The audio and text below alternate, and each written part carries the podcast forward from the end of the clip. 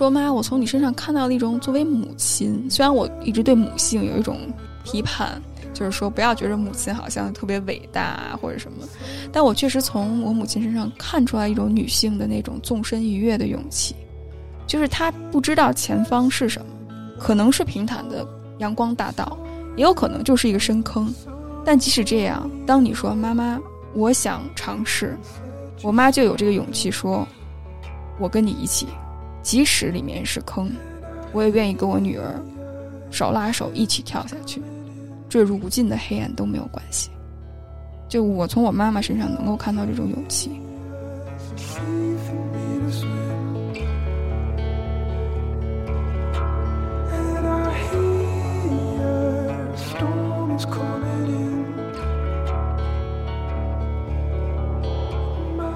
到最后，他回过头来，还是得。回到自己的家乡，到最后他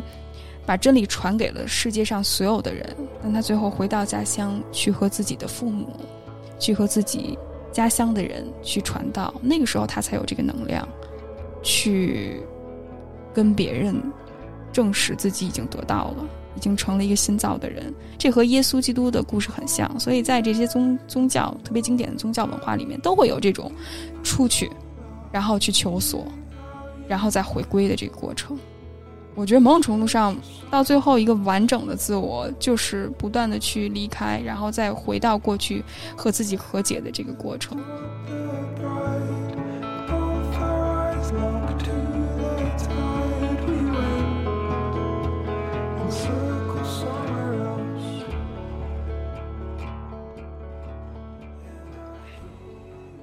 欢迎来到新的一期的《窝度云命》播客，我是 Fleur。今天我特别高兴的请到了秋后算账的主播 Molly，然后他呢也是一名呃关系教练，啊，也是啊他的公众号和个人品牌 Courage to Become 的创始人。欢迎 Molly，欢感谢 Fleur 的邀请，非常感谢在线的这几个小伙伴。对，欢迎大家，也是我们第一次尝试直播哈，然后我也挺期待这种跟大家呃同一个时间点上，然后进行一个对话的这个感觉，嗯，因为 Molly 她之前可能。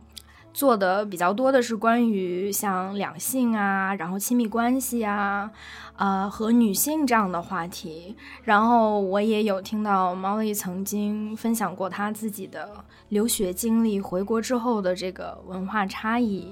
然后就其实蛮想跟 Molly 一起聊一下，说这些年经历了什么，因为。嗯，因为文化，我也是慢慢觉得，好像真的是我自己的一部分，就真的没有办法分开。所以有这么一个机会去讨论文化、文化冲击，其实也是给我们一个机会，说讨论我们自己这样一个机会。所以也非常的高兴，王丽，今天你来跟我过来。是是，我也特别感觉有机会能够和一个。和自己经历很相似的小伙伴去聊这个问题，是一件挺难得的事情。因为之前我一直在关注关于逆文化冲击的这个问题，但其实感觉自己和自己经历相似，特别是很小，我们都是十八岁、十九岁这个年龄左右出国，然后再去重新适应一个新的环境。那对于我们身份如何去整合这段旅程，似乎。很少人去聊这件事情，对，对，所以我觉着今天有这个机会和 Fleur 一起去整理，也算是对我来说我自己人生某一段非常重要时期的一个回顾吧。然后我也希望今天如果有兴趣，可以和在线的小伙伴们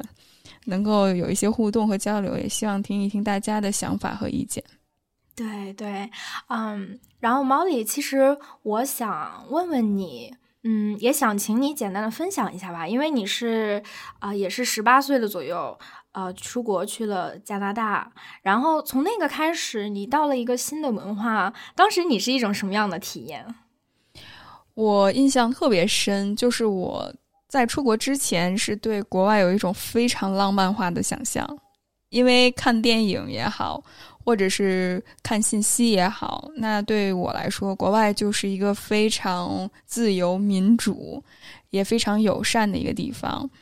嗯，特别是那时候，我记着我高考之前去的，所以我没有经历高考，其实我直接去那边上的大学，申请的学校，所以那时候也是某种程度上为了逃避中国这种强压式的教育，同时也希望能够增长自己的眼界。然后那那个时候我比较有幸的是，因为我有亲戚在那边，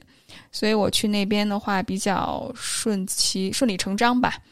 然后那边都安排好，所以我过去的时候，我第一次在机场，当我第一个遇见了一个白人在过海关的时候，就给了我一个下马威。然后那时候他就怀疑我携带的现金超过入境的标准。那那个时候其实我并没有带抄，只不过他说问我数字的时候，我犹豫了一下，因为我自己本身是对数字特别不敏感的人，所以我犹豫了一下，犹豫了一下，他就会觉着我在撒谎。这可能和他之前的经历也有关系，但那个时候对于我一个十八岁，没有跟任何外国人基本上没有打过交道经验的人来说的话，其实确实是一个挺可怕的事情，给我留下了很大的创伤。然后我那时候只是。害怕他不让我入境，所以我他说什么我就接受什么。然后他说最后说你你有没有带带错带超现金？我说我就承认了。我说那可能我就带超了吧。然后他就说，我就记得那时候他就露出了那种胜利的微笑。他说哈，终于被我发现了，你原来就是这种人。然后我就特别恐惧，他就问我，你为什么要撒谎？是不是？你妈妈这么教你的，那你们为什么你们中国人总是不说实话？他说：“来到我们加拿大，最重要的一个品质就是要说实话，不能欺骗。”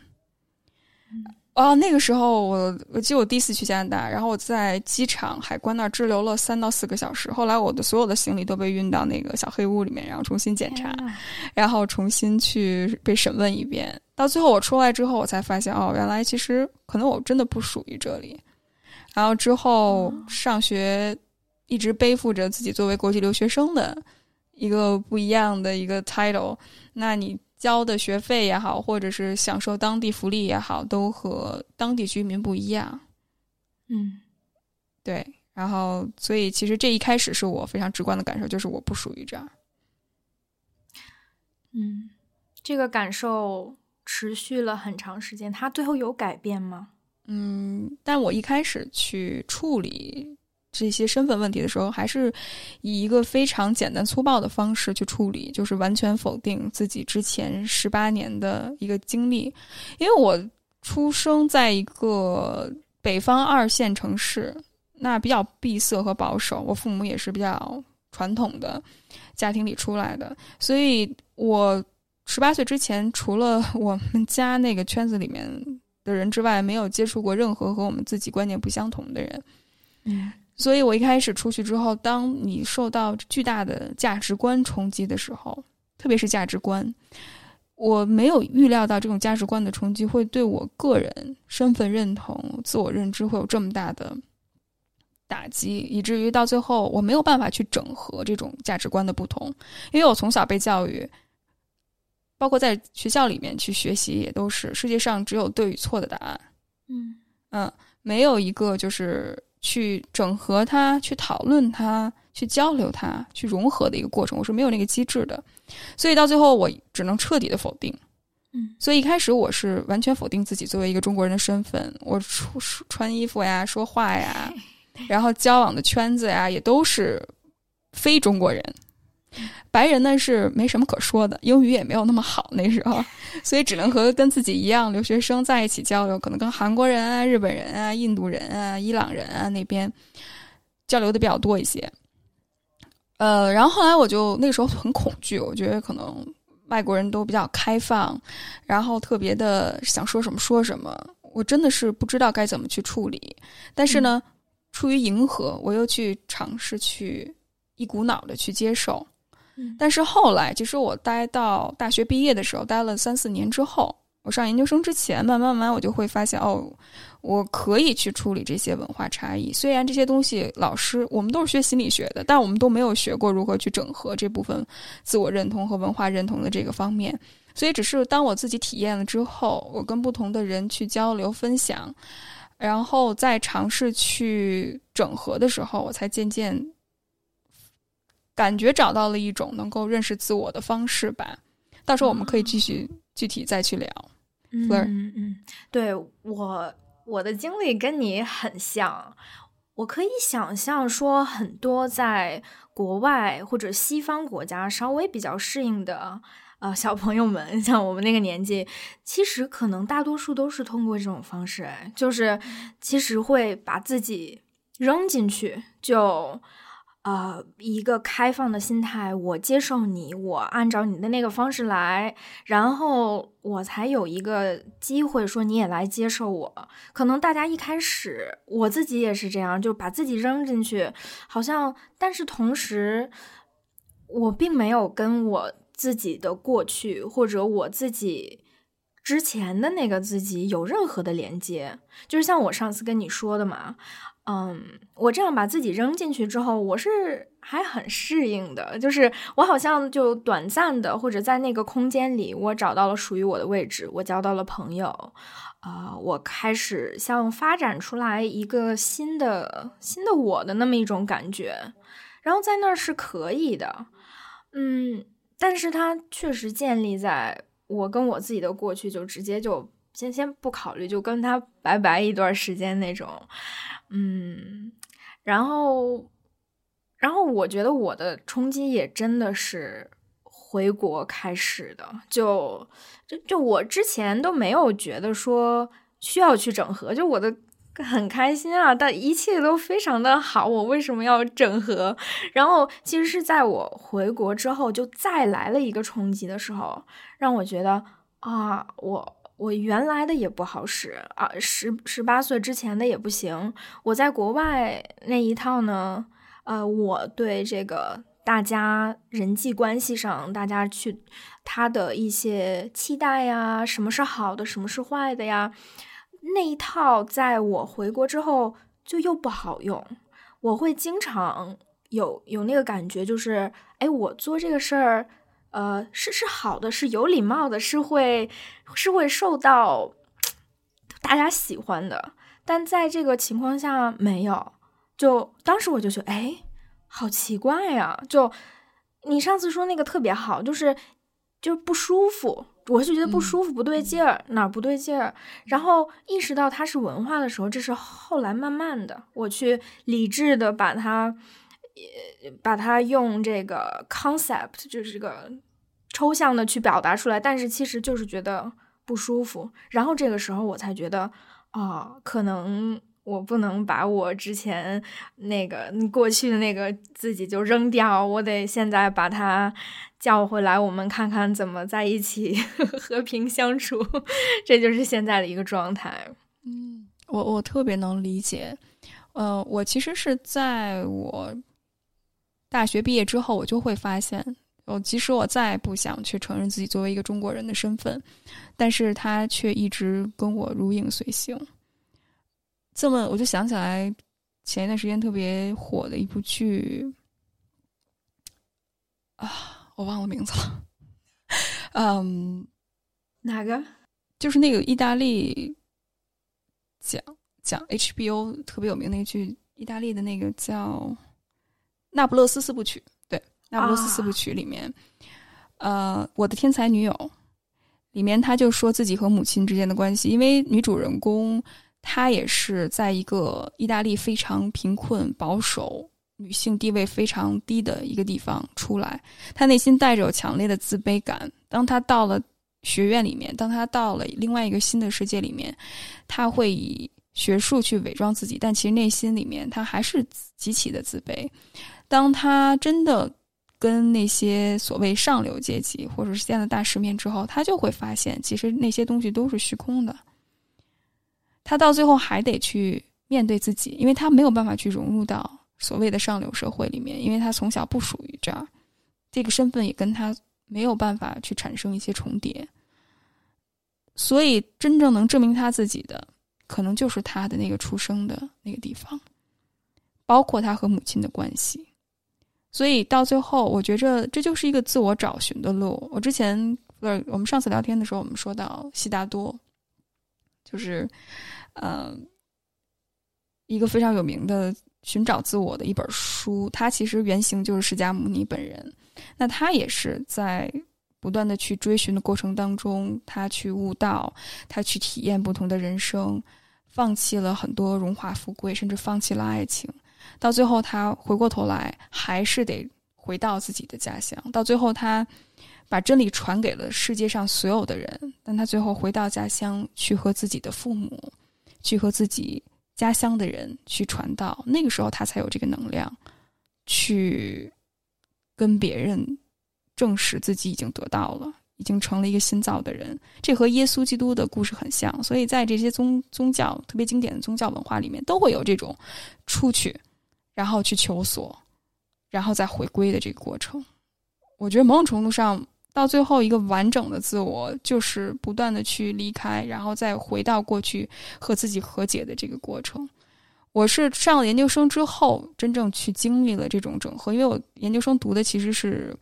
人文历史这方面的研究。那我读完之后，我就更深切的理解到，如果把中国放在一个近现代史的一个框架里面，这种民族融合。这种种族的融合对于一个人来说是个什么样的概念？我可以不去用身份定义我，但是身份确实是我展现给外界非常重要的一个标志。嗯，所以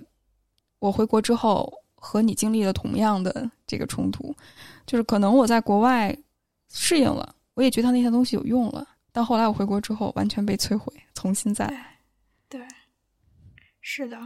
因为你刚才说关于原生家庭和自我的这一块儿，我前段时间吧也考虑说，很想跟大家聊一聊原生家庭和你从哪儿来。然后那段时间我就有看到一些文章啊，其他人写说啊，假如我跟一个人聊天儿，然后这个人说。嗯，我来自一个小地方，我不喜欢那里的文化，那里面的人，我也不喜欢那里面大家是怎么对我，我我我不想我逃，我想逃离那儿。然后这个人就说啊，那你一定很孤独吧？就，因为他真的会很孤独，他你没有作为一个人，我们真的很难去否定我们是从哪儿来的，从哪儿来的里面也包括我们的父母。他们是什么样的人？他们也是在你这个文化，你从哪儿来的这个文化当中，我觉得这个就是想逃也逃不走的，因为它是你自己的一部分。你如果不去接受你是从哪儿来的，你其实没有完全的接受你自己，你永远都不能完全接受你自己。嗯，有那么一部分你永远是排斥、你不想要，甚至是憎恨的，这就这就不 work，这个没办法，你会特别纠结。嗯嗯，我非常认同这一点，而且最可怕的是，往往你最厌恶的其实是跟你如影随形，甚至是深深植在你潜意识里面意识不到的。就我经常回国之后，我不知道，其实我在国外也是。因为我一直怎么说呢？就是我很爱我的妈妈，但是我和我妈妈是两个不同的人。她是一个非常典型的、非常舍弃自己、成全家人的这种女性的形象，在家里。所以我这是一直想去逃避的，因为我不喜欢去牺牲自己，我喜欢想就想活出我自己的人生。但是我就会发现，其实我讨厌她，我去完全否定她。我去跟他保持一段距离，但是我妈妈的那种无私奉献、那种委曲求全，在我在亲密关系里面表现的非常非常的淋漓尽致，这是我最不想去面对的。但我如果只要否定他，说我不要成为我妈妈那个样子，但我往往就是越来越会成为他。后来我才会发现，哦，我需要跟他和解。那和解最重要的一部分就是接受自己、觉察自己这一部分，然后去尝试改变。我最近也经常和我父母聊天，因为我和我父母经历了很多的冲突。自从我回国之后，然后他们，我就发现我回国之后，他们对于我的理解和认识还停留在十八岁。啊，对，所以中间因为我上学这段期间我不怎么回家，我一般都在外读书或者是工作，时间会多一些。那我回去之后，他们就还是以一个我是十八岁的样子去看我，在他们的脑海里面、意识里面，我一直是十八岁，一直没有长大。但直到我二十，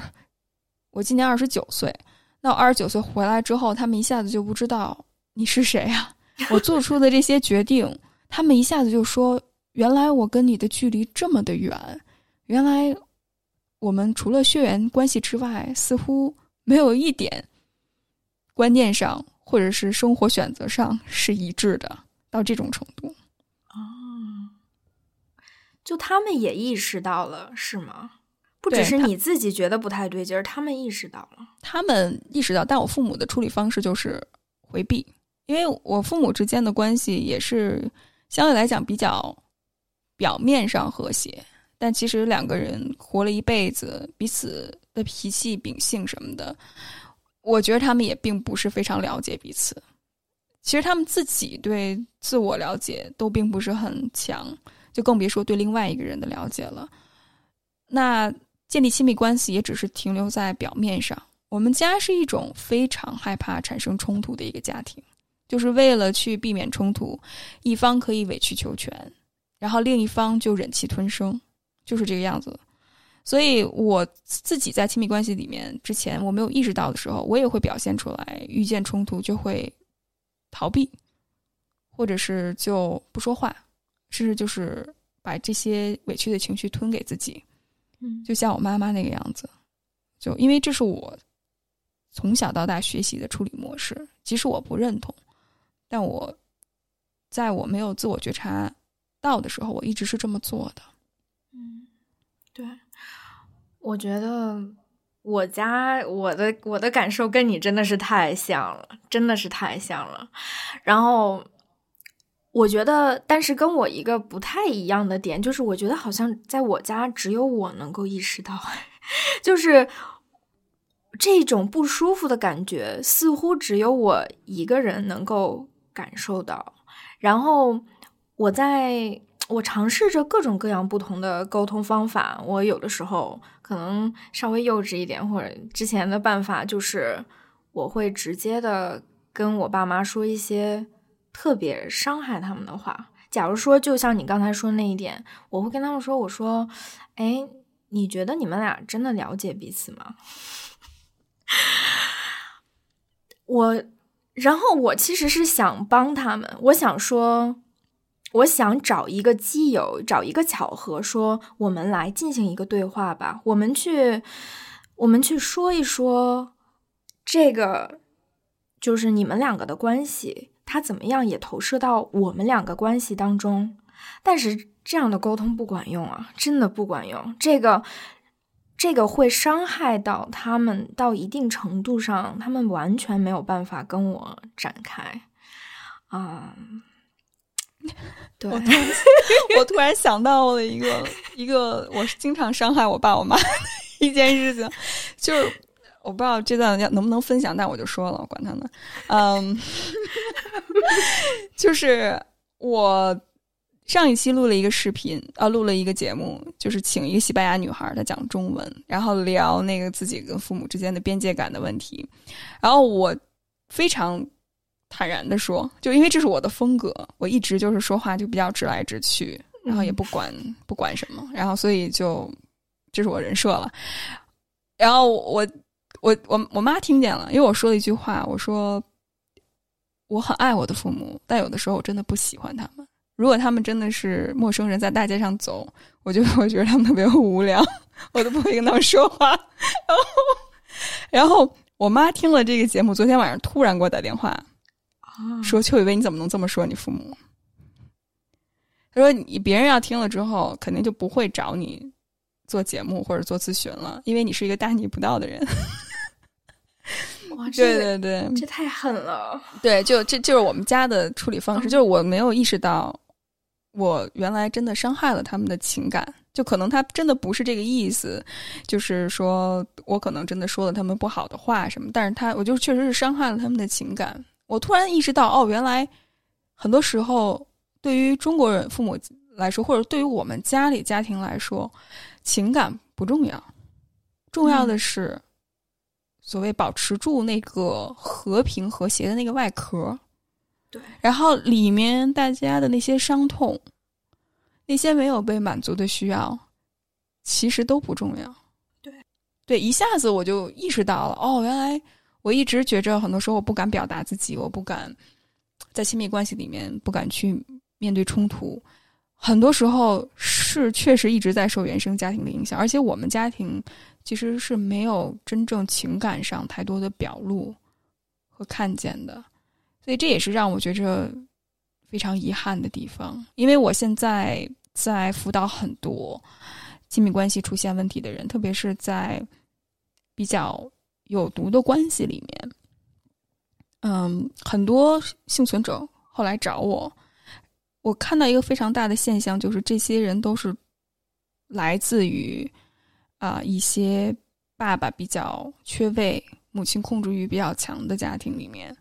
那女儿被教育出来之后，更多的是一个要委曲求全的角色，所以他们就会吸引一些没有办法把他们好好对待的人，不去尊重他们的边界，忽略他们的情绪。他们会觉得这是一种爱，嗯，甚至是一种挑战。如果他们能赢得这种爱，能战胜这种挑战的话，那他们就能证明自己是值得、是配得的。所以还是受到原生家庭的影响。那他们在其中。我会告诉他们，最好保护你的方法就是你的感觉。这又回到刚才 Fleur 你说到，我也觉着家里感觉不舒服、不自在。那这种不舒服、不自在，如果你没有意识到的话，可能就会觉得是自己的问题。比如说我自己太敏感了，或者是我不太认同中国人这套东西。但其实是你自己的情绪在告诉你，我的需要没有得到满足。嗯，我没有被看到。那长期以往压抑下去的话，这个关系就是失衡的。对的，让我想到，其实，在亲密关系、在父母，甚至跟朋友当中、工作里，我我们经常会有这种我不舒服，我觉得哪儿不对劲儿的这个感觉。但是，不是所有人都能够说啊，我停下来，我有意识的去看一看这个感觉是怎么回事儿。我觉得有的时候我们可能会做一些有点过的事情啊，就是像我跟我父母说的这个话，但是它是一种尝试，它是我认识到我不舒服了的第一步，它可能会造成一些伤害，嗯，我也会觉得我伤害到父母真的很伤心，但是我觉得我如果走不出这一步，我也不可能在将来的任何时间点上能够。更顺畅、舒适的跟他们在一起，我我必须要先先过猛的使一下劲儿。我知道啊，不行，我再回来。嗯，对，我觉得这是尝试的一部分。嗯，这个过程非常的宝贵，其实，呃，而且我觉着你做的非常的好，我能看到你的意愿和你的初衷是很渴望和他们建立一段关系的。而且这种尝试可能后果就是你会不你不会被理解，你甚至会被当做害群之马，这是我我自己的体验。但是这种尝试都是非常宝贵，因为我觉得我们中国人太害怕去出格了，太害怕不同了，太想要维持一个看似表面好的关系，而不去尝试把这个系统去破坏掉，去重新建立一个新的模式出来。那任何一种尝试，我相信只要目的和动机是好的，我觉着都应该鼓励持续下去。嗯，我自己最近一段时间的感悟是，因为我一直是一个比较暴力沟通的人，如果对方 不去理解我的话，我就会直接杠。然后我也是一个性子比较直的人，特别是对我父母来说。那我现在学会的可能更多的是去寻找共同点。然后听到他们的情感需求，所以当我妈那昨天给我打电话的时候，我听到的并不是说哦，她是一个观念非常传统保守的人，我听到的是哦，原来他的情绪受到了伤害，那我的话可能伤害他的自尊了。所以我就意识到，哦，原来情绪和说话的内容是可以分开的。你可以不认同他说话的内容，但是你可以去照顾好他的感受。对，然后还有就是很重要的一点，也是我最近悟到的，就是找到共通点，而不是看到不同。所以找到共通点，可能在那个时刻，当我妈给我打电话的时候，我会说：“妈妈，可能你一直在鼓励我去表达自己，去勇敢做自己，这就是我的尝试。可能我的手段。”你并不是非常认同，但是我愿意，可能以后在直播里面不再说我们家里的事情。虽然我又说了，但是，sorry 阿姨，没事儿没事儿，这这个把我妈屏蔽，然后就就是你去说的时候，可能我就。以一个稍微缓和的方式去说，以一个他能够接受的方式。但是我觉得我们这每次尝试，包括福尔，你刚才说你去伤害他们，说的很，就你们怎么怎么互相能不能感受到彼此什么的，我觉得都是一种很好的尝试。对，对我我的感受啊，就是我这个去西方溜达了一圈，觉得我学到了这个顶尖的心理学哈，我知道了。亲密关系该是什么样？我觉得这个就跟我的父母一下就产生了这个距离感，因为我是在我这个自我感觉良好的时候，我觉得我是在成长，啊。我看到了关系的不同的可能性，然后我现在回来回到家里，我甚至我结婚了，我有我自己的亲密关系，那一段亲密关系跟我父母的又特别不一样，跟他怎么对我又特别不一样。然后我回到家里，嗯，一副我的是对的，我的这个非暴力沟通，我的这个沟通是是对的，是好的，是需要存在的。来，我来教你这一副态度回去。他们接受不了，然后我意识到，我父母有他们沟通的方法。假如说像我爸呀，他喜欢以开玩笑的方式，他特别受不了我直接的，呃，就是像我们俩这样特别直接的去直面情绪、直面问题，他受不了。他可能以一个开玩笑的方式就。给他回回避掉了，或者他也许真的能表达出来他的情绪，但是是以这样的方式，我不停的再去逼他，我去 push 他说我的这样的沟通是对的，完全不不 work。当我能够去尊重他们的表达方式的时候，也许是以回避，也许是以。呃，一个我可能不认可的方式，但是在我就是像一个不同的语言一样，像我在说英语，他们在说汉语那种，在我用跟他们同频使用一种语言之后，我发现，哎，我也跟他开个玩笑，哎，他就会喜欢跟我敞开，就会比我们之前走的稍微更进一步，所以我觉得可能也要放下我的这种。我知道比你多，然后，然后真的会感受到父母的尝试。像你在，嗯，应该是跟 Steve 那期播客吧？你说说你跟你爸，你有看到他的尝试，然后说啊，他真的很努力的想去跟你接近，跟你了解你。然后有的时候逼他逼多的时候，他有点就是像小孩子一样，就是打开门。他一只脚进来，那个时候你说了一个词儿，说你觉得你很心酸。我觉得我跟我听这个时候，我真的觉得有点，我真的听哭了的感觉。这个就是我完全我没有一个词去概括，但是这个词太准确了，就是心酸。就是你看一个五十多岁的一个一个一个中中老年人吧，他他他一辈子做了那么多事儿，在自己的女儿面前。像一个孩子一样的去这个尝试，我真的也能，我在我的我爸爸身上就看得到，真的是让我觉得这个词儿就很准确，就是心酸。对，嗯，我确实你这么说完之后，我都有一点点鼻子有点酸，然后特别是弗尔，你特别形象的把这个人的这个窘迫感。或者这种害怕，或者是这种怕犯错又怕去被评判的这种尝试，你形容出来的时候，我确实在想，我还是在用我父母对我的方式在和他们沟通，就是他们用这种凌驾于我之上，那我如果同时再用同样的方式凌驾他们之上，那他们肯定感觉也不舒服。对，那确实就像你刚才也说的一样，我们其实不是那个权威，我们也没有资格去要求他们像我们这样的生活。对，那更好的，我们能不能去？邀请我们父母和我们一起去探讨出来一个合理的解决办法呢？虽然可能对每个家庭来说这种办法都不一样，有些比较开明的父母可能你都不用说。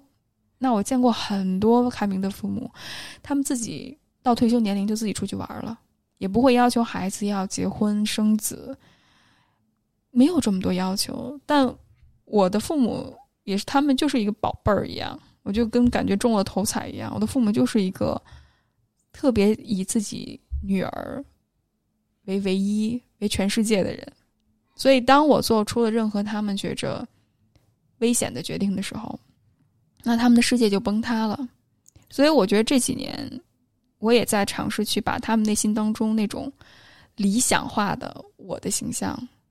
去一点一点从他们的世界里面，从他们的认知里面杀死，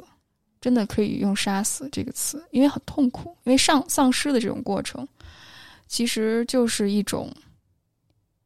物理上的一种疼痛的感觉，就是把你脱了一层皮一样，你心里面脱了一层皮一样。之前那个善解人意、听话、乖巧的那个女儿不存在了。现在换成一个邪恶的女魔头一样，然后做出了这么多令人称舌的决定，他们肯定也难以接受。但是刚才你的形容让我感到，真的，原来他们其实也想去理解我，真的是对。即使他们可能在这一时刻不理解，他们愿意去尝试。我和我妈妈聊过这个话题，其实我妈妈还是比较能接受我的。我说妈，我从你身上看到了一种作为母亲，虽然我一直对母性有一种批判，就是说不要觉得母亲好像特别伟大或者什么，但我确实从我母亲身上看出来一种女性的那种纵身一跃的勇气，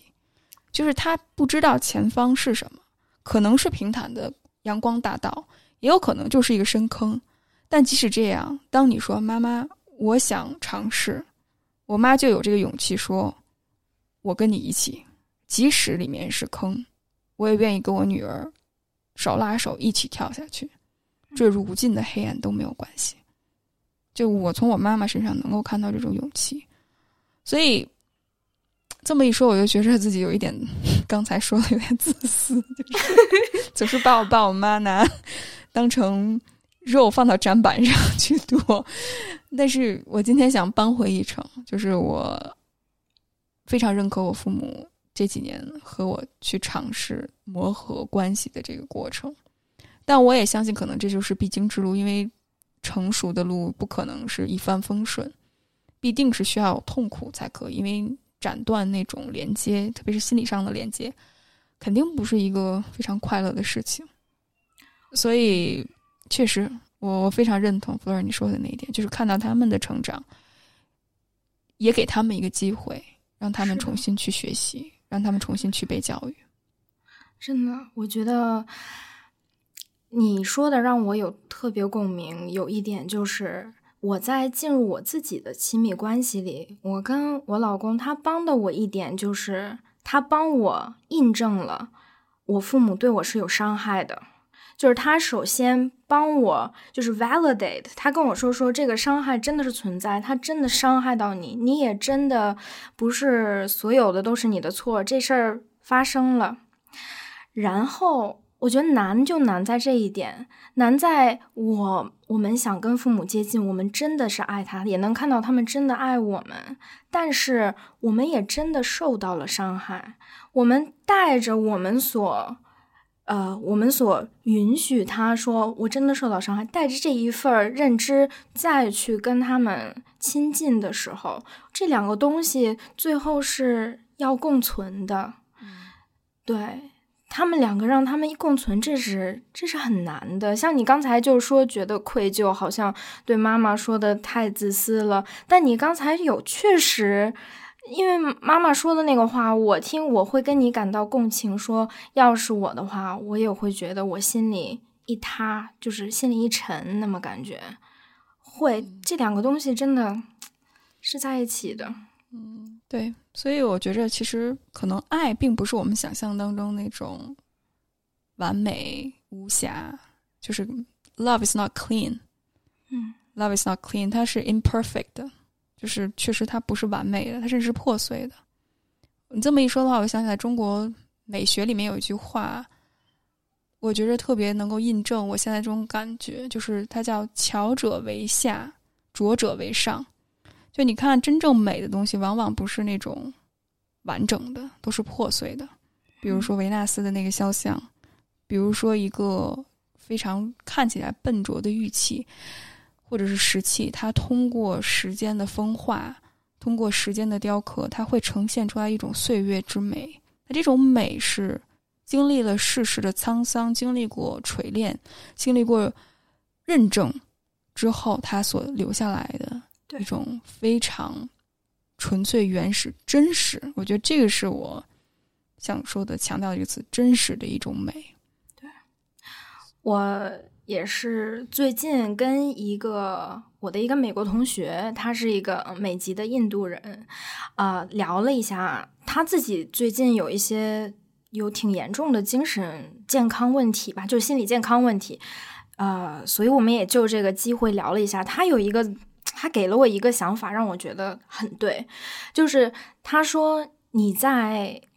跟你的父母相处，有的时候受到的这个伤害，或者像你刚才说，你你要把过去你这个好女儿这个形象像皮一下扒掉，这样这样一个痛苦的过程，甚至于假如说你跟你的好朋友说再见，你离开了一个地方。啊，你离开你的一个家乡这样的一个感觉，你知道他用了一个什么词儿吗？他用了一个叫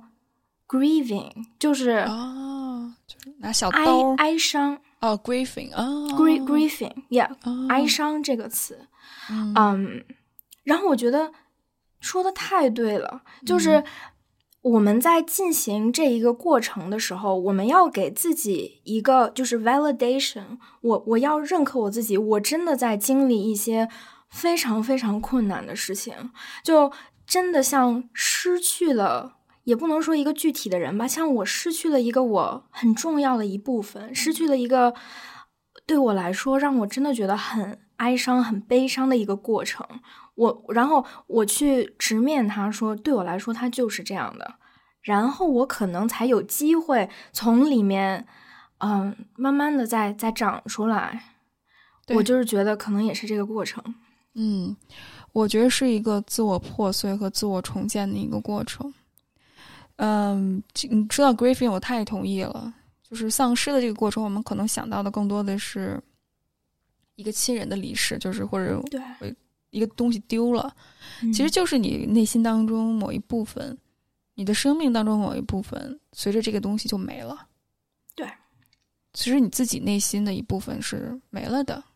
那你如何去处理没的部分？你如何去再去填补它，再去让它去重新生长出来？这就好比我们腿上，比如说一块肉掉下去了，那我们肯定得清理伤口。我们会觉得疼痛，我们是一开始可能连接受都接受不了，怎么就没了？然后，但当你处理好伤口之后，你清理完之后，你再去上药，你再去等它慢慢成长，而且甚至这个成长的过程都是痛的，因为你要去重新适应这个部分的和你之间的关系，组织成长，可能有新的疼痛，甚至是可能你时不时的会又碰到这儿，又会疼，然后又会去重新让它去生长，这就是我们心里变得。经历这些丧失，再去重建必经的一个过程吧。嗯，所以我非常认同，而且我会觉着未来这个世界，其实如果你想找到一个稳定、永恒的东西，是越来越难的。特别是疫情之后，大家就会发现，整个世界都是难以控制的。那我们能控制的，就是我们自己内在的一种能力，一种这种 internal control，而不是 external control。就你真的能够控制自己，如何在当下去接受、去适应，再去 take care of yourself，这种太重要了。但我会觉得这是我们中国人很少强调的。我们中国人说到要照顾好自己，更多的是吃好、喝好、睡好。当然，我相信这些东西都非常重要。还有一个更重要的就是你要去觉察自己的情绪，就像弗勒你说的 “validate your feelings”，这个太重要了。特别是那些不好的情绪，嗯，你要去面对它，去和它和解。对，而且我觉得可能。也有男男性和女性的这个差异吧。首先，如果是一个男的的话，嗯，如果一个是一个女性的话，她可能会觉得，哎，你太娇气了，或者你哭啊，或者你去表露情绪，你是你太娇气了。嗯，男性的话，你太脆弱了，你不够强大。其实。我有的时候啊，偶尔也会觉得，哎，就这么点事儿，用用那么那么大一个词儿来概括吗？我我有的时候也会这么想，但是真的。我我想跟大家说，就是你至少你在自己的心理层面，你任由的，你就你就去说，我真的就过得很惨，我这个事儿我真的让我很痛苦，我这个痛苦是真的。然后你你你心灵你会有那么一个很大的一个空间，他他他他接受，他好像啊，他给了你一个接受阳光照进来的那么一个可能性，然后你才可以继续往前走。没错。没错，对，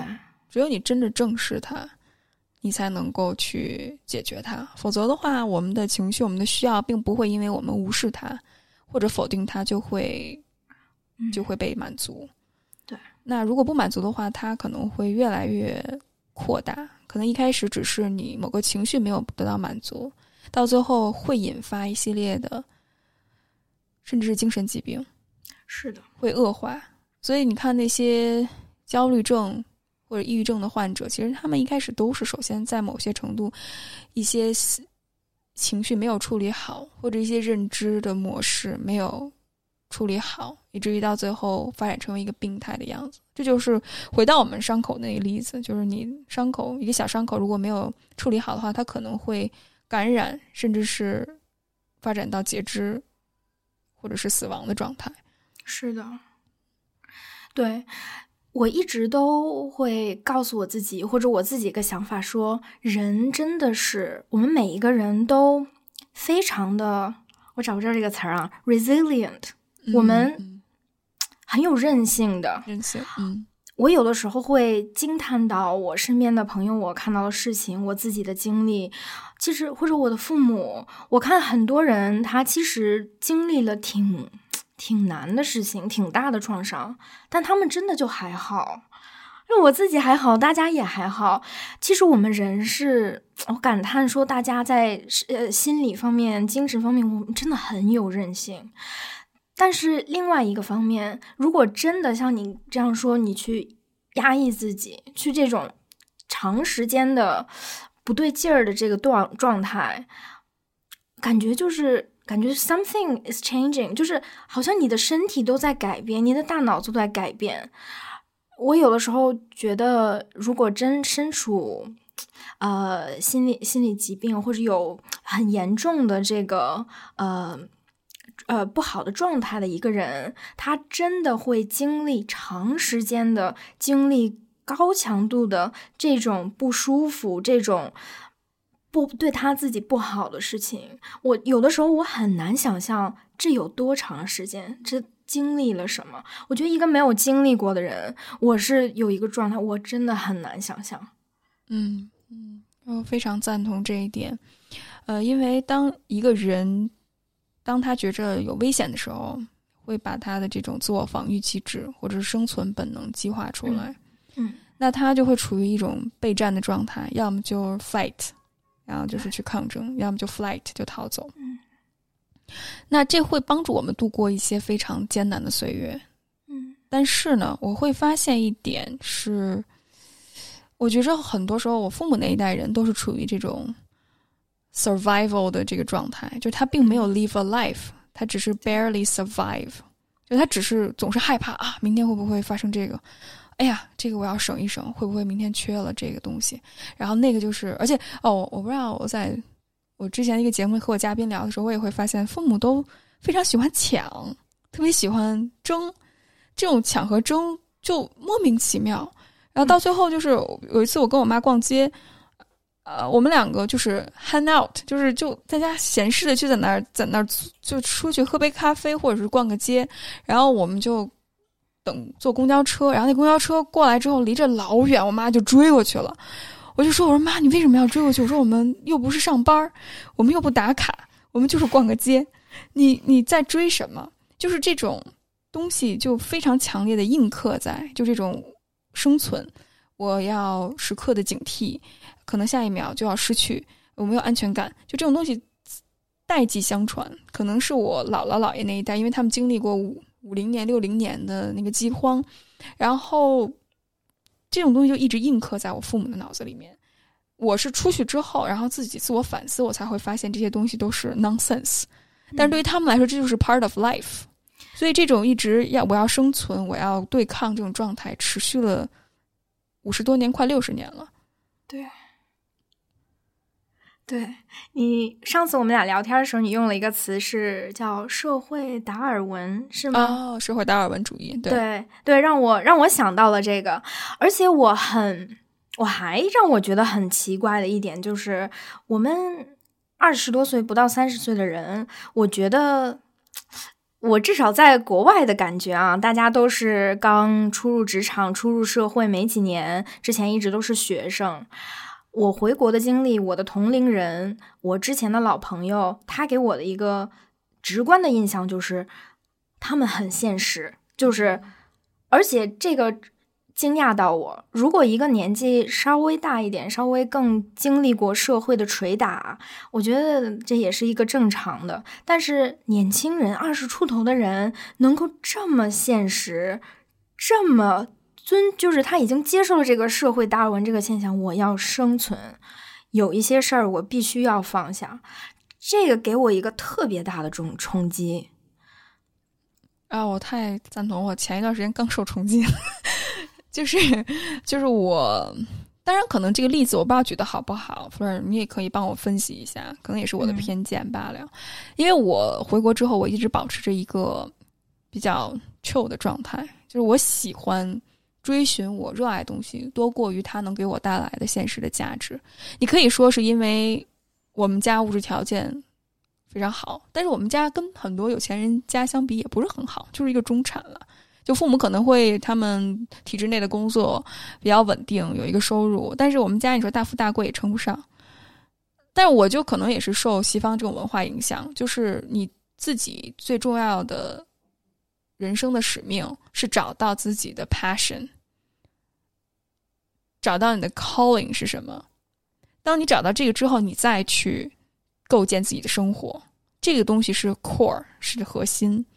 是真正让你定义你自己。当你躺在床上快要死去之前，你回顾你的一生，说：“哦，我找到了我自己，我这辈子过得不后悔。”是这个，但是。我发现我周围回国之后，特别是我这个三十岁左右年龄的人，大家都会觉着，你怎么不现实一些呢？嗯，对啊，你怎么现在还在寻找你的梦想？我说我都不到三十岁，你我不找我怎么知道？你你你难道你从天上砸下来吗？或者上帝给我一个谕旨说邱雨薇你要做这个行业？没有人告诉我，然后我又不能去选择，那我怎么办？呃，可能很多人说，那你薪酬怎么高就怎么来，或者是你找一个对标的对象，你五年计划、十年计划。我说我尝试计划过，但后来我就发现计划赶不上变化，我只能 follow my passion，我只能 go with the flow，我适应是我最大的能做的一件事情。嗯，对。然后比如说，我现在正在做这个 project，我在做 courage to become。然后我去接受一些咨询，那我很多平台找我合作的时候，我就很不愿意去把自己最主最重要的这种价值观，就是去助人，去给对方时间成长，去倾听，去陪伴这些重要的价值观，舍去，因为很多现在做培训也好，或者是做辅导的平台也好，大家更多的强调是我是一个老师。哦，我我从来都不会让我的来访者叫我什么老师什么，就千万不要给我一个 title，叫我雨薇就好了。即使比我小比我大，都叫我雨薇，我们都是平等的人。你是我的老师，我也是你的老师，我们都是老师，所以我们我比你可能在这些方面我比你知道多一些，但是我并不能为你去做决定，我并不没有资格告诉你去做什么，我只能把我自己的想法分享出来，你去借鉴。我也相信你肯定会有自己的那一套自己的方法。如果我们每个人都能够找到自己的方法的话，这个社会就会变得更多元。那会有更有新的想法和创造力去迸发出来，而不只是去 follow 一个对固定的僵化的一套体制和思想。嗯，但是很多人都会觉着雨薇你这样不专业。当然，我有不专业，我需要学习那一面，但是我也需要一个探索的时间。对，那大家就可能觉着你你在干什么？你为什么不去跟平台合作？不去现在？上课，然后拉粉丝，然后跟人家去学习。我说我还在去摸索我自己的框架，可能也需要一些时间。大家就会觉着不专业或者不现实，呃，你太理想主义了，就像一个刚毕业大学生一样。啊，对对对，这个我最近遇到这个时候，我就上一期我在播客里也跟嘉宾，我们就也聊起来这件事儿了。我们最后的一个结论吧，差不多就是，其实我承认，能够真的去追寻自己的自我价值，或者真就过一个这样的人生，它不是及格线，它是一个奢侈品。嗯，我承认，而且我觉得我们相比，我们有一定的特权 privilege 去过这样的生活，相比之下，有比我们特权还多的人。当然，相比之下，也有比我们选择稍微少一点的人。我不停的去考虑这个问题，是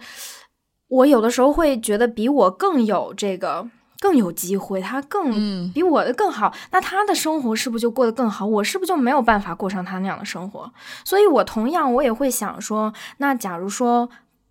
这个是我们的生来所带的，有一大部分，我们的家庭，我们的父母是什么样，他给我们的资源是什么样，这个我们的阶级，我们的眼界是什么样，有一大部分是生来带的，这个没有办法改变。但是我一直在考虑这个问题：是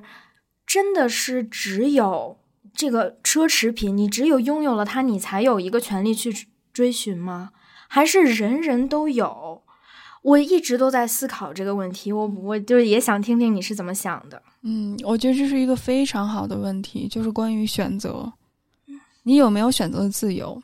你这就让我想到，我也是一直在和我的周围的小伙伴和我的来访者推荐的一本书，就是维克多·弗兰克尔的《活出生命的意义》。这一本书就是在讲选择的自由。我们总会说啊，是不是你你们家太有钱，或者是你很有 privileges，所以你才能够有任性的活着？你看这本书的作者，他那个时候是个在德国的犹太人，他是一个是那个集中营的那个是吗？对啊，他有一本书叫什么？那本小书，他讲集中营的那个故事，是特别薄的那本书对，就是那本书，啊，就是那本书。对，他在中文翻译叫《活出生命》，我也看了这本书。嗯，对他就是他，但是在中文不知道为什么他会翻译成《活出生命的意义》。呃，他就讲自己在集中营的时候，他作为一个之前心理学家，过着一个非常好的生命，呃，过着一个非常奢侈的生活。后来，他一夜之间失去了家庭，失去了工作，连尊严都失去了。他那个时候可能下一秒就要面对可能被枪毙，可能被饿死，可能生病而死，甚至是可能下一秒会被送到毒气室被熏死。这那一刻，他在那个时刻，他依然觉得自己是有选择的权利。所以我我我建议有这方面困惑的小伙伴。读一读这本书，我觉得我说的再好，我们今天在这聊的再好，都不如这个人更有更有话语权去说这件事情。就是，即使你觉着自己没有办法做选择的时候，你依然有选择的权利。嗯，就是看你想怎么样的去选择。我们不要看对方有车有房，所以他能这么做，不要看看我们现在自己我们有什么，然后在这个过程里面能够看到自己有没有 A、B、C、D 其他的选项，这是更重要的。是，最近我比较受益的一个。一个东西就是，呃，我读了一本书，叫嗯，《The Happiness Trap》幸幸幸福的陷阱。它是啊呃，基于一个心理学的治疗的理论，叫呃接受与承诺疗法。然后它其实说白了就是一种，因为我们有各种方方法、各种层面去解决我们的问题，它只是提供了一个角度、一个视角而已。但这个视角给了我一些挺。挺让我觉得，呃呃，挺有意思的点，就是说，在这个 ACT，就是 Acceptance and Commitment Therapy（ACT Act） 这个理论里，它其实是相信我们每一个人都有生而为人，我们有权利去找一个我认为有价值的生活。但是现实是社会是现实的，你的资源，你的。你的处境和现实给你的困难也确确实实在那儿，但是你是有一个方法去平衡它，就是你你设一个目标，你想过什么样的生活，你想做一个什么样的人，从现实的考虑，他会教你说，你可以，即便你事实是这样的，啊，他会帮你去。接受那些没法改变的，把你能改变的那些余地给你看清楚，说这个是在你的掌控之下。所以，其实哇，真的很喜欢这个这个这个东西给我的力量，就是我不管是谁，我不管我的现实是什么样，因为每个人都不一样，千万不要去比较。就。你如果知道他知道，你如果经历过他经历的，你如果有他的资源和，你会你跟会像他一样，但是你不一样。所以，我给我的这个力量就是，我不管是谁，我不管我现在在哪儿，我不管我的环境是什么样，我有多么的不喜欢不适应，我是有这个能力或者有这个潜力去，也是想做我自己的样子的。每个人都是有这样能力的。对对，就是如果你不看到自己现实生活当中的选择可能性的话，把眼光总是放在那些得不到的，或者是和自己不相关的事情上的时候，你永远没有办法改变。即使把你放在那个富二代或者那个资源很好的人那个里面，他肯定会有比你资源更好、活得更潇洒的人。但那又怎样？你还是得回归到此时此刻，现在你的选择上。我最近。这半年一直在练冥想，嗯，冥想给了我，特别是内观冥想，给了我一个非常大的帮助，就是让我把关注点放在当下和此刻。我之前是一个很焦虑的人，嗯，焦虑到一定程度，我有一段时间 gap 了三个月工作，然后是一个自由撰稿人。那那段时间我焦虑。到一定程度，就是我真的需要一个框架去保护我，因为我不知道未来会怎么样，明天会怎么样。所以我其实是一个非常高敏感的人，就是情感这种敏感度很强。但后来我自从 practice 冥想之后，我就会发现，它真的帮助我把关注力，我们的关注力就像肌肉一样，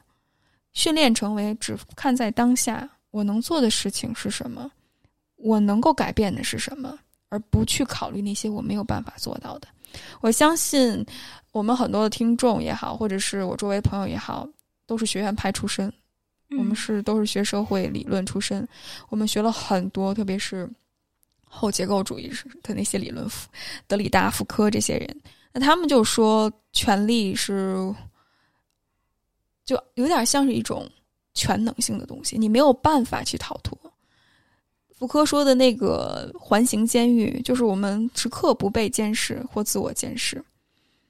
但是我在想，如果你太强调权力的这种可怕，某种程度上你也在去削弱人个体的一些能力。嗯，我相信社会理论并不是帮助我们让我们什么都不做，而是帮助我们如何更好的去做。当我们面对现实之后，我们如何更好的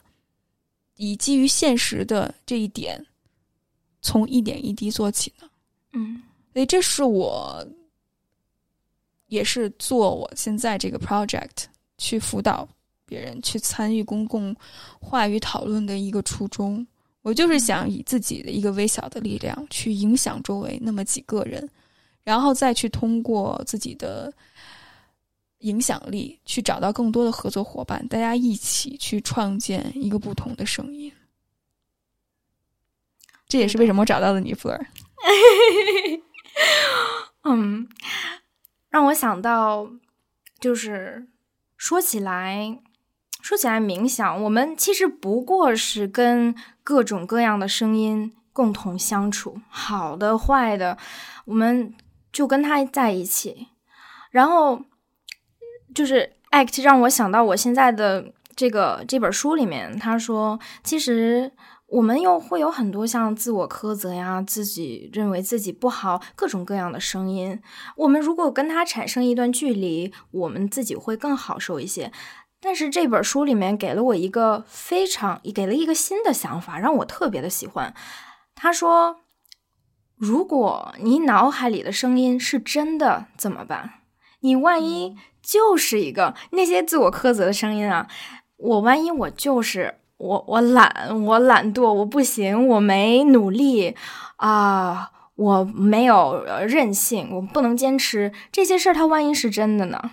你怎么办？你会自我洗脑说：“哎呀，我我不要相信他这个那个。”然后，但这本书给了一个特别好的一个建议，就是与其是去纠结这个声音或你自己的这个苛责，你的想法是真的还是假的，我们。还不如去看，说这个声音对我是有益还是无益的，有益处还是没有益处的。假如说我去相信，说我是一个不能坚持的人，我为什么不能周更？我请更多的 guest，我做更多的播客，我不能坚持？我跟谁谁谁比起来不能坚持？也许我就是，嗯，相比跟他们比起来，我就是没有他那么能坚持。但是如果我相信了这个声音，他对我有好处吗？他会帮我过一个我想过的生活吗？他会让我下个礼拜更更有动力的去工作吗？不会，我会更加的焦虑，我会更加的难以去付出行动，嗯，我会更难的去做我自己想做的东西，有更多的阻碍，所以这个时候。这个声音它对我，或者这个东西它对我不 work，我没有必要去做它。而且不同的人也是这样，对我有用的跟对你有用的不一样。像我觉得你跟你的呃学员来访者可能也是这样。像你刚才说的，你肯定不会以一个老师的姿态说，我告诉你什么是对的，什么是错的。你是以一个像带领者的角度去。拉着大家说：“来，我陪你一起找什么是对你好的，然后让你活出一个对你你认为非常舒服、对你来说特别好的一个生活。我觉得这也是你的工现在的工作里面一个很有意思、很有很好的一点。我的理解，嗯嗯，我非常感谢弗尔你提出来这一点。呃，当你去这么。跟我去把这一个话题抛出来之后，我其实也在想，我最近如何去看待这些不同的声音。似乎就是同一件事情，可能会有不同的声音出出来。那我可能在我的冥想训练里面，我会放下所谓好与不好、有意和无意这个框架。我是更多的是突破所谓这些好与不好、坏与不坏。嗯，我更多的是当这些情绪起来的时候。我就接受它，我就说这是情绪。反倒是当你接受了这个很个人体验的东西，我不知道怎么去解释出来。但是当你接受了它之后，你就会发现那个真正的答案就会显现。嗯，而且你就会发现这些所有的情绪背后，它都会代表着一些价值观。然后这些价值观可能有的是从原生家庭来，从我爸我妈那边来。可能是从我的在国外留学的经历，我的某一些教授来，也有可能是昨天我听我朋友说的。那那天我在微信公众号里看到的一篇文章，就是哦，我才发现哦，原来这些都是 voices。嗯，那对我来说，这一刻我需要的是什么呢？那这就得回归到我自己的目标。我想达到什么样的一个目标？我想成为一个什么样的人？然后，当我看到了这些声音之后，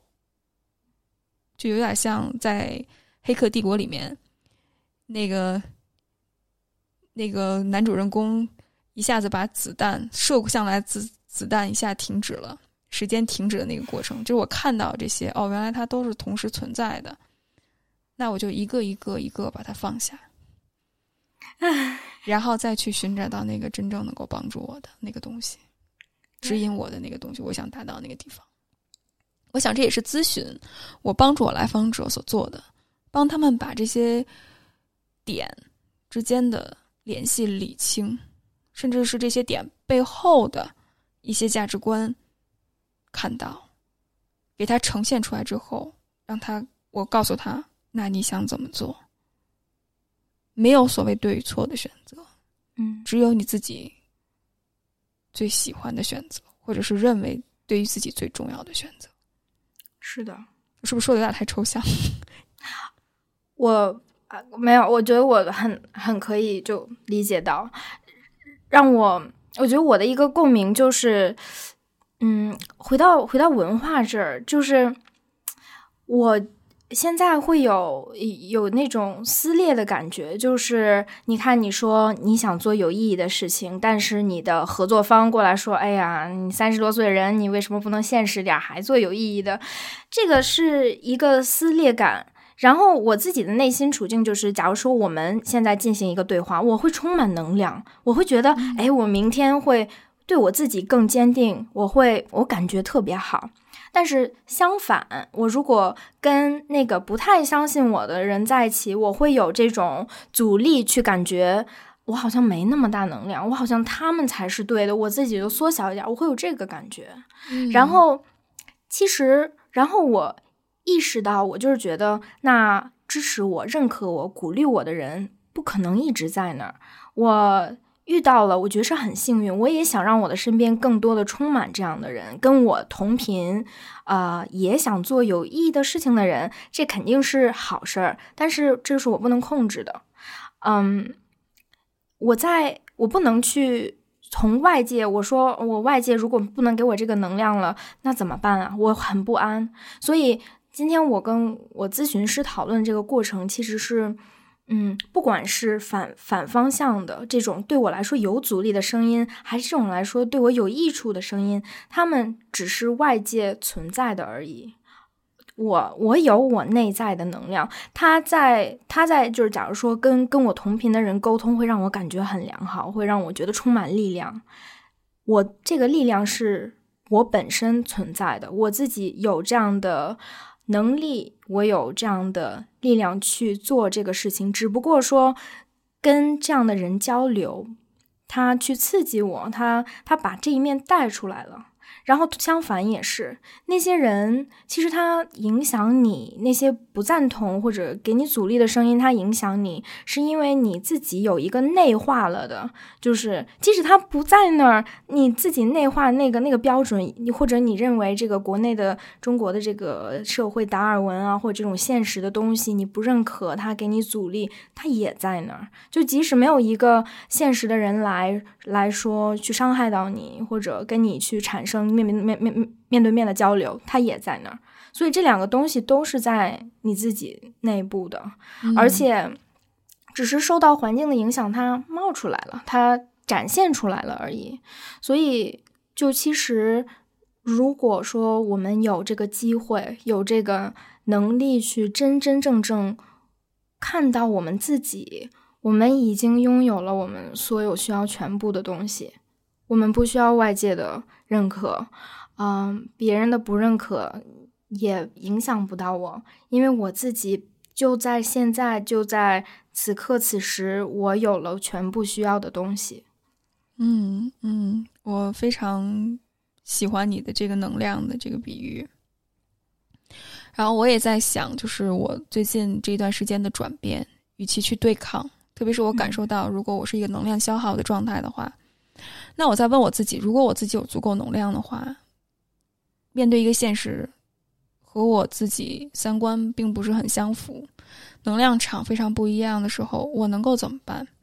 那我可能现在想到的答案就是，首先保存自己的能量，同时去建立一种联系，能够去吸取对方的某一部分的能量，嗯，拒绝他那些不好的能量，但是我总是能够找到一种方式去吸引对方的一些能量，就比如说，我虽然很多时候很多平台他们的价值观。不认同，但是我总是在提醒我自己，我不能依赖平台，嗯，我不能认可平台，但是我能够从平台那里学到的，是一套课程运营的思维，运营平台的模式，这是我能够学到的，所以我一定要知道自己是个什么样的人，我也知道做什么事情是消耗我能量的，是不值得的。但同时，我也能够找一种方式，去能够向对方学习。嗯，简单来说，就是我知道我能得到什么，我也知道我要失去什么，所以做一个权衡，保存好自己最多的实力，然后不断的有一种我下一步要往更好的平台上去走，甚至是我要创建自己平台这个意识，嗯，要有，而不是只是。从这个平台跳到另外一个平台，这样会迷失自我的。嗯，你觉得你自己慢慢的能到现在，呃，今天的一个状态，嗯，你是一路上是怎么样过来的？就是你觉得是从什么时候开始，你可以比较坚持的说有一个比较。呃，稳定一个比较稳定的一个这种价值观，一个自我，你是觉得是从大概什么时候开始的？也是这一年吧。当我开始做自己的事情的时候，当我真正专注于倾听自己内心的声音的时候，嗯，我才真正能够形成这一套自己的价值观。我觉着是回到我们之前说的，只有我们自己知道我们是谁，只有我们自己内心充满能量的时候，我们才能够。向外去输出能量，才能够去在这个世界上感觉自己是有根的。我之前回过时间，回国之后一段时间，我一直觉得自己是感觉是飘在半空当中的。我不知道，那你能够体会到这种感受吗？就是我没有在我的身体里面，我没有在这片土地上生活，我还是以一个非常僵化的。哦，我是之前在加拿大长大，我在加拿大受到教育，我是一套外国人的思维去看中国人，就还是没有把自己沉在这片土地下。那是因为我自己能量不够高，嗯，是因为和外界接触你是需要能量的一些损失的，但是你没有能量，所以我就说 OK，那我能做的就是我因为没有能量，所以我更加需要从外界吸取能量，嗯，但是你这种吸，当外界不给你能量的时候。你也就死了，对，所以我才会发现哦，原来并不是我要去迎合外界，我要去找一个别人觉着好的工作、挣钱的工作、高薪的工作、有价值的工作、有名名誉的工作，或者是找一个关系、嫁给一个什么样的人去证明我，而是我要自己用这些讨好外界的这种经历去创建我自己，去勇敢做出自己的选择。但是前一段时间，我只只是有有勇无谋，但现在我会发现，勇气和策略同样重要。嗯，有只有策略没有勇气，你可能又会回到那种社会达尔文里面，因为你不去反思背后的这些价值观，你也没有勇气跳脱出来。但是如果只要有勇气没有策略的话，你会消耗很大，到最后的话，你也会。被榨干，所以现在很重要的一点，我在学习的就是有勇气，同样也需要有策略。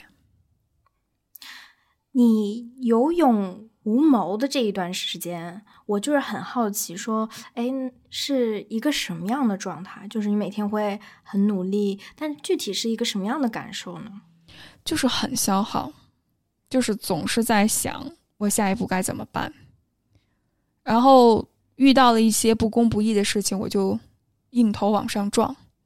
啊，要么就是反抗，要么就是撤退，我不会去以一个。合作的态度，或者是去探索的态度，去处理这些事情。因为在你没有策略的时候，你很容易就要么就说这件事情好的，要么就说不好的。但是当你有策略的时候，它就能够帮助你看到一些事物的灰色地带，然后去尝试沟通、理解，甚至是去退让，就是在这种前进和后退之间寻找到一个平衡。我觉得这个平衡是需要策略的。嗯也是需要经验和时间的，嗯，像是之前就是一个独木桥，你要么进，要么退，要么你就掉下去了。但是现在感觉你好像有一片很很敞阔的一个空间，让你在里面去去玩，去去尝试。没错，没错。我觉得这是我不知道刚才有没有跟你聊到 j a f f l e r 就是我觉得中国文化，我从我父母那代人观察，大家都是一种。争论对错的一种文化，就是要么就是对，要么就是错，要么就是好，要么就是坏，很少就是说我们能够坐在一起，我们每个人带出来的答案或者带出来的观点都是我自己价值观的一种体现，没有所谓绝对的对错。嗯，那我需要的就是大家坐在一起，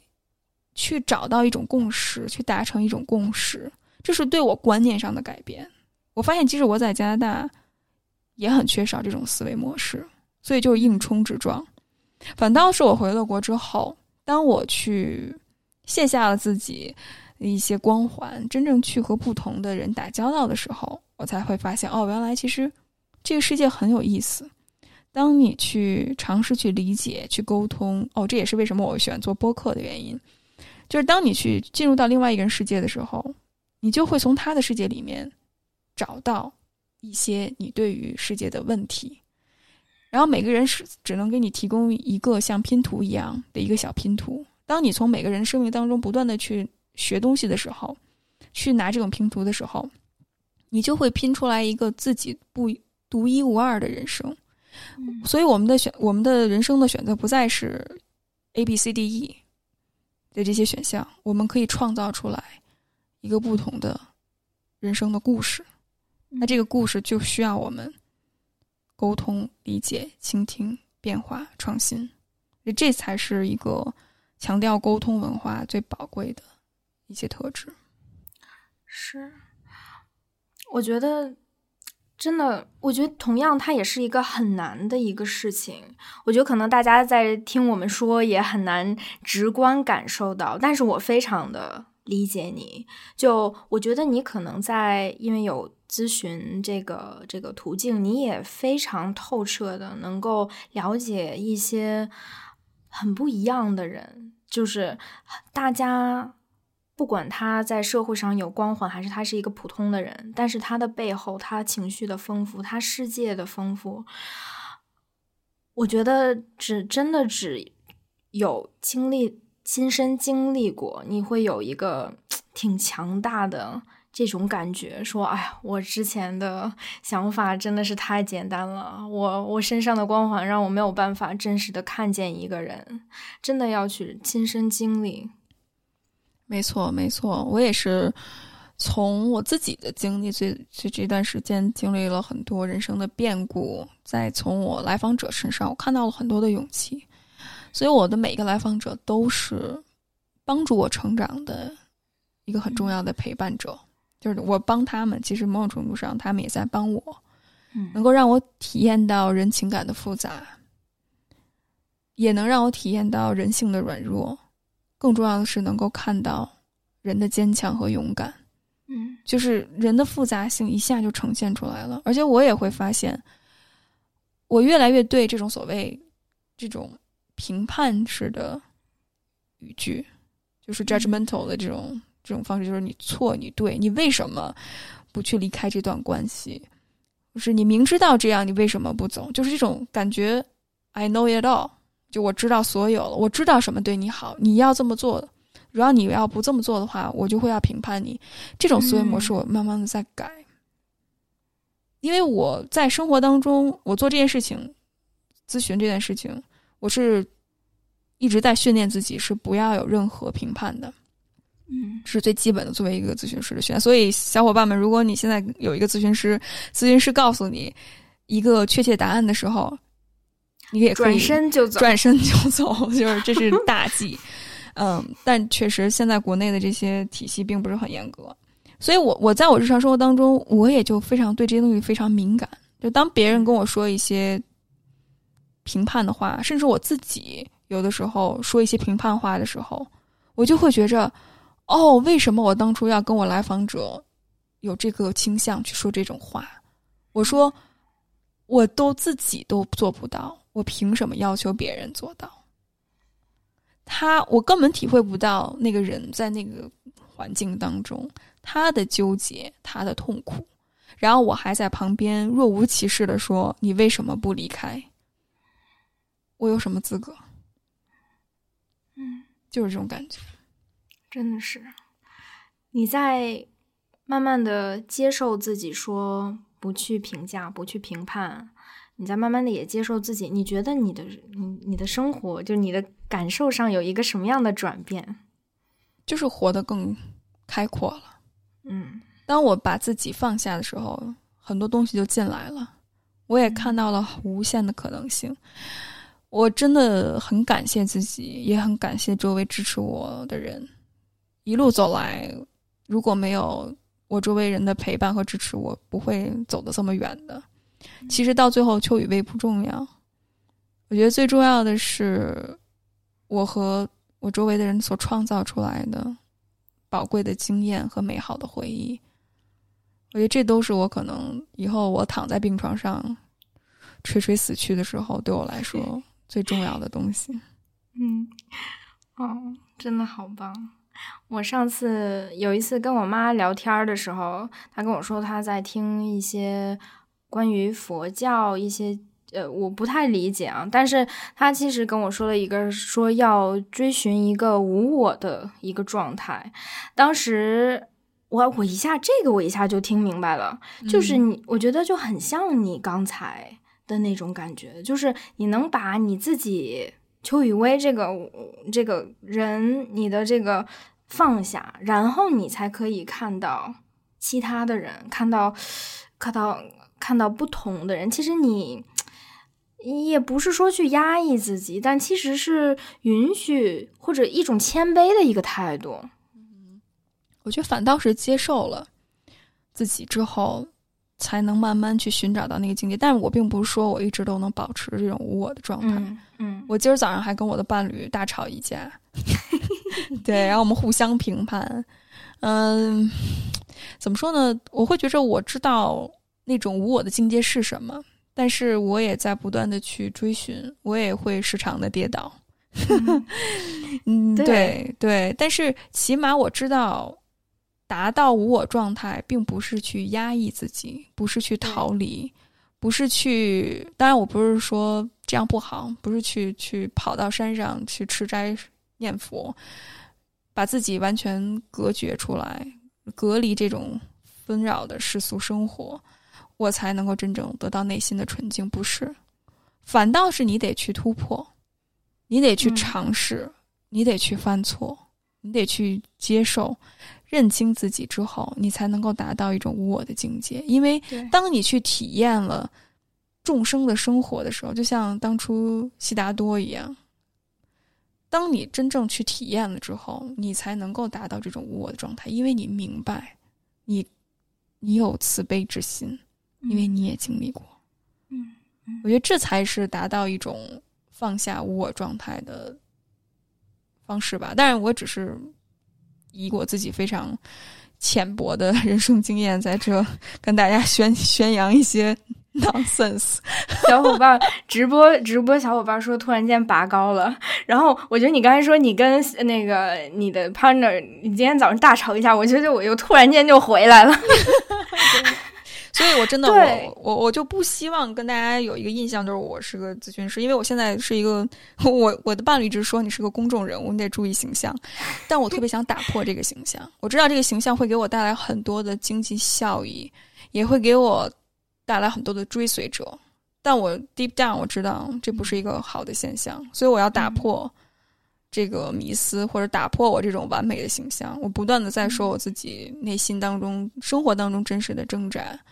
所以我一直在说，我希望和我的不管是听众也好，或者是粉丝也好，我们是一个同路人，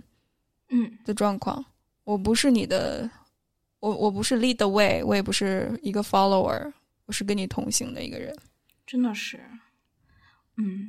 我觉得这也是。我可能初到美国，初到西方文化里面的最直接的一个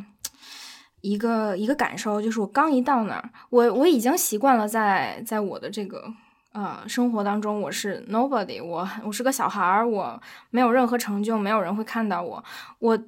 一到美国，就在那个环境下，大家会问我说：“What do you think？” 哦，对，你是怎么想的？然后当时我就说：“哎，我是怎么想的呀？”然后我就说：“我是怎么想的。”然后大家会说：“哎，你想的很好。”其实不管我说什么，他们都会这么说。但是，但是就会给我一种感觉，说：“哎，我第一次感觉我被看到了，我有价值。我说说我是怎么想的，大家会真的能听得到。这个对一个人的改变，我觉得是很巨大的。嗯嗯。我非常赞同，这也是我刚到海外，嗯，一个非常直观的感受，就是你在上课也好，或者是做作业也好，你都得把自己的观点鲜明的亮出，否则的话，大家就会觉着你不再认真的上课，你也没有认真的去写作业。但我们中国的学生更多的是完成一个。功课更多的是重复性的工作，没有太多的创意性的东西，要么就是死记硬背，要么就是算一些公式。真正你说创造或者是想象力要做的东西，似乎也没有。我印象特别深，因为我研究生的时候是读历史的，那很多从国内顶级院校到我们学校做交流的博士生，当我们去交流历史研究的时候，他们更多的是。学习史料，就是到底发生了什么，然后那什么时候发生的这些事情，那这些史料记载的里面具体内容是什么？那在于我们对于北美这个教育体系里面，我们更多培养的是一个世界观，一个框架，就是你如何去思考。那我们可能阅读一些史料的东西并不是那么多，所以一个提倡的是内容。另外一个提倡的是观点和角度，嗯，我我觉得这是一个非常大的不同。是是，内容你是不能够去实用的，你知道就知道。但是观点和角度，你即使在历史里面的观点角度，你可以运用在其他的身上、其他的事情上，这是一种思维方式。对，没错，没错。所以。所以我觉得东亚人这是一个通病吧，就因为你一直是去寻找那个标准答案，嗯，因为即使史料里面都是后来被加工过的，任何史料背后都是一套观点和价值观。如果你没有办法看到背后的那一套观点和价值观的话，你很容易就会觉得这是理所应当的，或者是这是真相。嗯，其实真的有什么真相呢？我们每个人看到的真相都是从我们自己的。观点出发，没有所谓真正的真相，只有观点的不同。哎呀，我们聊了，今天聊了挺多，从文化聊到了原生家庭，聊到了关系，我们也真的分享了一些自己，至少我来说吧，一个从我自己的角度的一些，呃，我现在能够一些见解，一些没那么没那么。嗯，怎么是像你说那么像标准或者没那么好的一些，但是是一个客观，就是一个主观体验，也是觉得希望大家能从我们的分享、我们的经历、我们的我们的 struggle、我们的这个困难困境当中，在某一点上小小的能够觉得啊，我你你不是一个人，就大家其实，在不同的角度、不同的世界上都是。会有自己的 struggle，希望能给大家带来一些小小的启发。嗯嗯，我也非常希望能够和更多的人有这种深度的、有价值的对话。我觉得这不只是能够帮助我自己启发我的思思想，因为我今天 Fleur 你提到了很多的观点是我之前想都没有想过的，但是通过呃回顾吧，你也帮助我去整合，甚至是提高了很多。呃，还还有一部分就是我相信通过对话，我也能够更加了解每一个人的 struggle，然后通过你们的故事，能够帮助我拼凑出来整个社会的脉搏和动向。以及发展方向，因为我相信，我现在很很讨厌读那种微信推推送，虽然我是写微信推送的，特别的无耻，这么说感觉，嗯，但是我现在就特别是那个新闻报道，我觉得是冰冷的，没有价值的。你一言两语之间，你怎么能够去体会到一个人的真实的感受呢？我现在真的觉着，在一个人工智能社会，在一个这么强调社会达尔文也好，或者是把人工具化。也好的这个社会里面，能够打破它的只有真实的感情的交流。是对，这是我就是，不管是我做播客也好，或者是在写文章也好，我自己给自己最大的标准就是要真实。对，要情感的流露和表达，要有那些我们对。也许我们没有办法说改变这个世界是怎么运行的，但是作为一个人来讲，我们有感情的这个维度，就不像在走独木桥一样，就觉得我们的空间就大了很多。没错，没错。所以就是我非常感谢 Fleur，你给我这个机会，能够让我回顾。我真的很希望回顾，但是很少找到能够跟我有共鸣的人。呃，我真的相信这个共鸣产生，可能会对那些。甚至没有经历过这种文化差异、文化冲突的人也会有帮助，因为我相信现在人，特别是在这个中国社会，我们要面对这么多的价值观，对这么多不同的挑战，你很需要去 develop 一套、发展出一套自己的处事整合的一个一个模式或者是一个机制吧。所以我非常。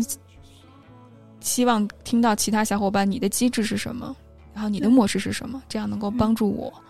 也去拓宽我自己的意识的边界。对，其实如果说以国家国界来界定文化，是一个挺狭义的、狭义上的文化的界定。但其实，你的、你的故乡、你的家、你的、你、你的阶级、你、你所看到的社会，这都是文化。所以，我我我也是觉得说，可能，嗯，我觉得大家不管你是从哪儿来，你经历过什么文化，它狭义是国家，但广义上，我觉得可能是我们每一个人都会经历过的一种，就是去内化外在世界的一个过程吧。嗯，没错，没错。所以我也相信，真的每一个对话都是有价值的对话。嗯，感谢 Molly 今天。我真的很开心，然后也真的希望听到，如果能听到这儿的小伙伴，跟我们分享说你的世界是什么样，你听了之后有什么感受？我觉得我们两个都会非常珍惜这样一次交流，这样一次对话和听到更多人你们是怎么想的。嗯嗯嗯，对我也非常也希望大家如果感兴趣的话，可以关注我和 Fleur 的分别的平台和公众号。对，然后我们也希望在未来有更多的互动和合作的机会。我也非常期待我们两个一起能够创造出来什么不同的东西。那就持续关注着我们吧。弗乐，你会之后把一些信息可以对发给你。OK，我会把详细的怎么样找到啊你的公众号，然后我会把所有我们的这个链接都会放在这个播播客的那个信息的那一栏里面。然后会让大家能够继续的关注我们。好，好，那今天就这样，谢谢大家，我们下次再见，拜拜，拜拜。